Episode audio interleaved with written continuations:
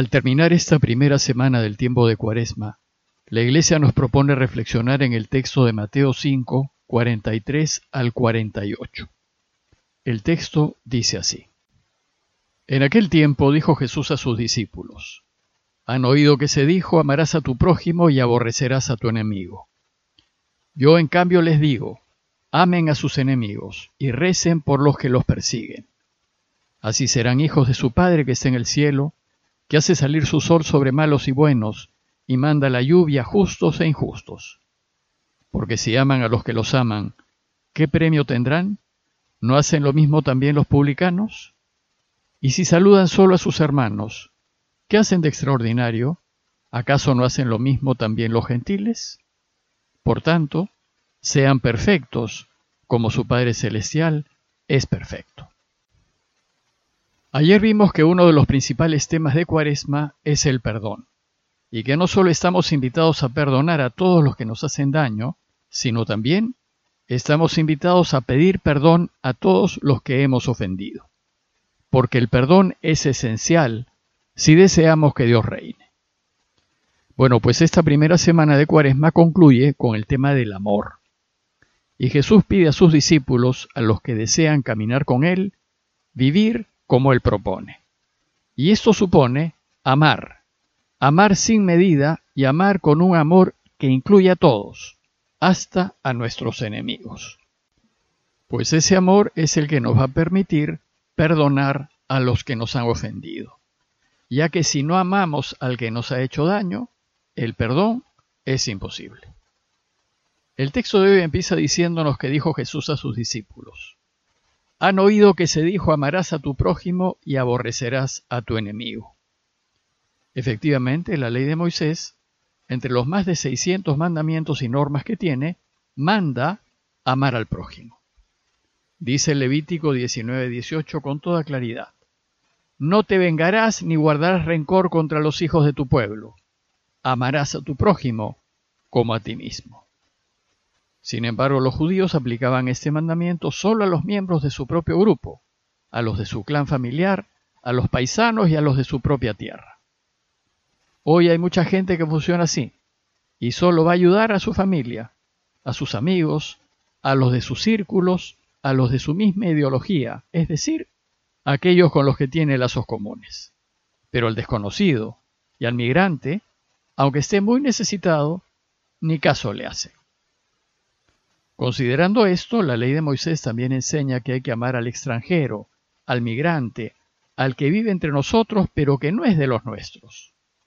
Dice Levítico 19:34, Al forastero que reside junto a ustedes, le mirarán como a uno de su pueblo, y lo amarán como a sí mismo, pues forasteros fueron ustedes en la tierra de Egipto. Todo esto ya estaba en la ley de Moisés. Entonces, ¿qué de nuevo nos enseña Jesús? Bueno, pues sucede que en la ley de Moisés también hay indicaciones que nos llevan a odiar a nuestros enemigos. Por ejemplo, dice Éxodo 34:12, Guárdate de hacer pacto con los habitantes del país en que van a entrar, para que no sean un lazo en medio de ti. Y Deuteronomios 23:7 dice, No buscarás jamás mientras vivas su prosperidad, la del extranjero, ni su bienestar.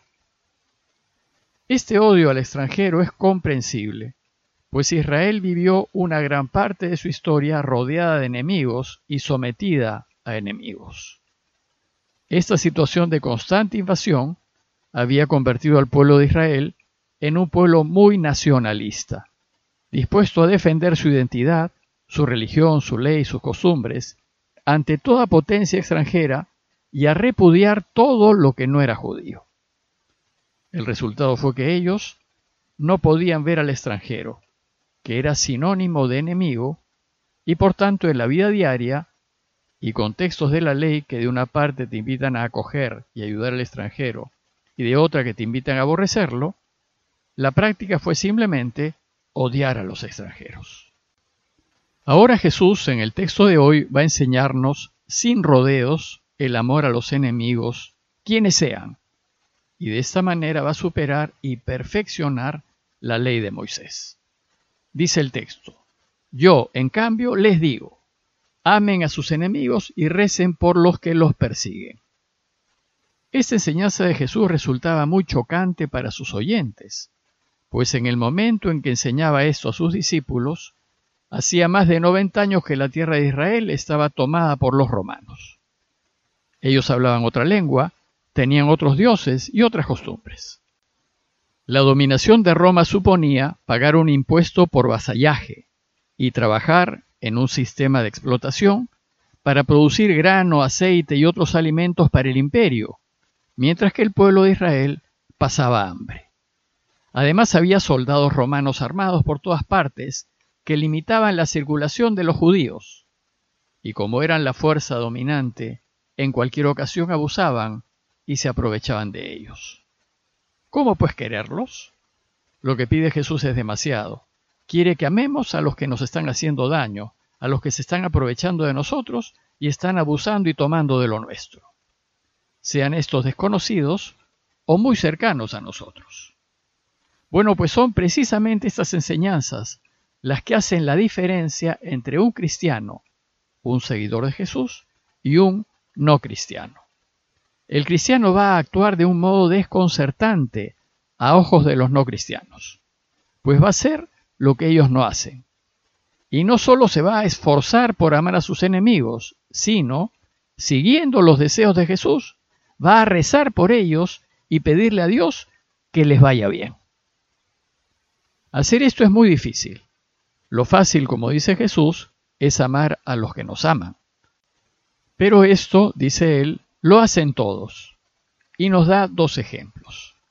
El primer ejemplo es el de los publicanos, que eran considerados pecadores públicos. Dice el texto, si aman a los que los aman, ¿qué premio tendrán? ¿No hacen lo mismo también los publicanos? Aquí Jesús nos dice que también los pecadores, los delincuentes y los criminales aman a los que los aman, pues ese es el modo como todos normalmente procedemos. Por tanto, si ustedes solo aman a quienes los aman, ¿qué hay de especial? Simplemente están haciendo lo que hasta los pecadores hacen.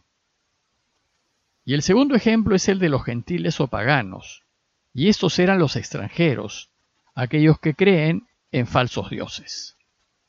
Dice el texto, y si saludan solo a sus hermanos, ¿qué hacen de extraordinario? ¿No hacen lo mismo también los gentiles? También los paganos, aquellos que no creen en Dios, se preocupan de los suyos y se ayudan entre ellos. Por tanto, si ustedes solo saludan, es decir, se preocupan solo de los suyos, no hacen nada excepcional, pues también esto lo hacen los paganos y nosotros los que queremos seguir a Jesús y vivir según su propuesta, ¿qué debemos hacer? Debemos hacer la diferencia y actuar siguiendo el ejemplo de Dios, pues Él, dice el texto, hace salir su sol sobre malos y buenos, y manda la lluvia a justos e injustos. Dios no hace distinción entre malos y buenos, ni entre justos y pecadores, ni entre derechas e izquierdas, ni entre ricos y pobres, ni entre nacionales y extranjeros. Para Dios, todos somos hijos suyos. Y porque somos hijos, nos ama a pesar de ser pecadores. Dios detesta el pecado, pero ama a su Hijo aunque sea pecador, porque es su Hijo. Y lo que a Dios lo llena de alegría es que su Hijo deje su pecado y se vuelva a Él, porque de esta manera podrá ser feliz. Luego, si Dios no hace distinción de personas, nosotros tampoco debemos hacerlo. Como discípulos de Jesús, nuestro amor y preocupación por el prójimo debe ir más allá de nuestra familia, del círculo al que pertenecemos, más allá de nuestros paisanos y de quienes las piensan como nosotros, incluso más allá del país en el que estamos. Por eso la práctica de la Iglesia cuando hace caridad es ayudar al necesitado, sin preguntar si es justo, y ni siquiera preguntar si es católico. Lo que hay que hacer es simplemente ayudar. El deseo de Jesús es que amemos a todos nuestros enemigos. Y enemigos son todos los que no son amigos. Evidentemente los que no son amigos son todos los que nos hacen daño, se aprovechan de nosotros y nos hacen sufrir. Pero también son los antipáticos, los que nos incomodan, los que no piensan como nosotros, aquellos de quienes nos sentimos amenazados. Todos ellos no son amigos, son enemigos nuestros. Y Jesús en su enseñanza de hoy nos invita a amarlos. ¿Y qué significa amarlos? Ciertamente no significa que debemos estar con ellos, ni salir, ni siquiera divertirnos con ellos.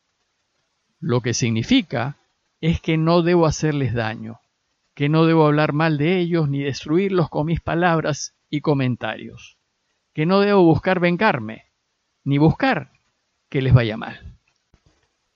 Amar a nuestros enemigos significa querer y buscar más bien que les vaya bien. Significa no discriminarlos ni separarlos. Incluso significa hacerles favores y ayudarlos si podemos. Y no tienen que saberlo. Si hacemos así, dice Jesús, seremos hijos de su Padre que está en el cielo.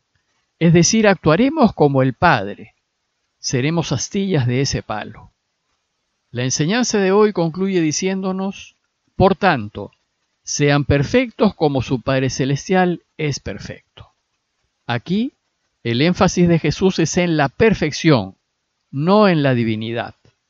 Lo que Él nos pide es que seamos perfectamente humanos, así como Dios es perfectamente divino.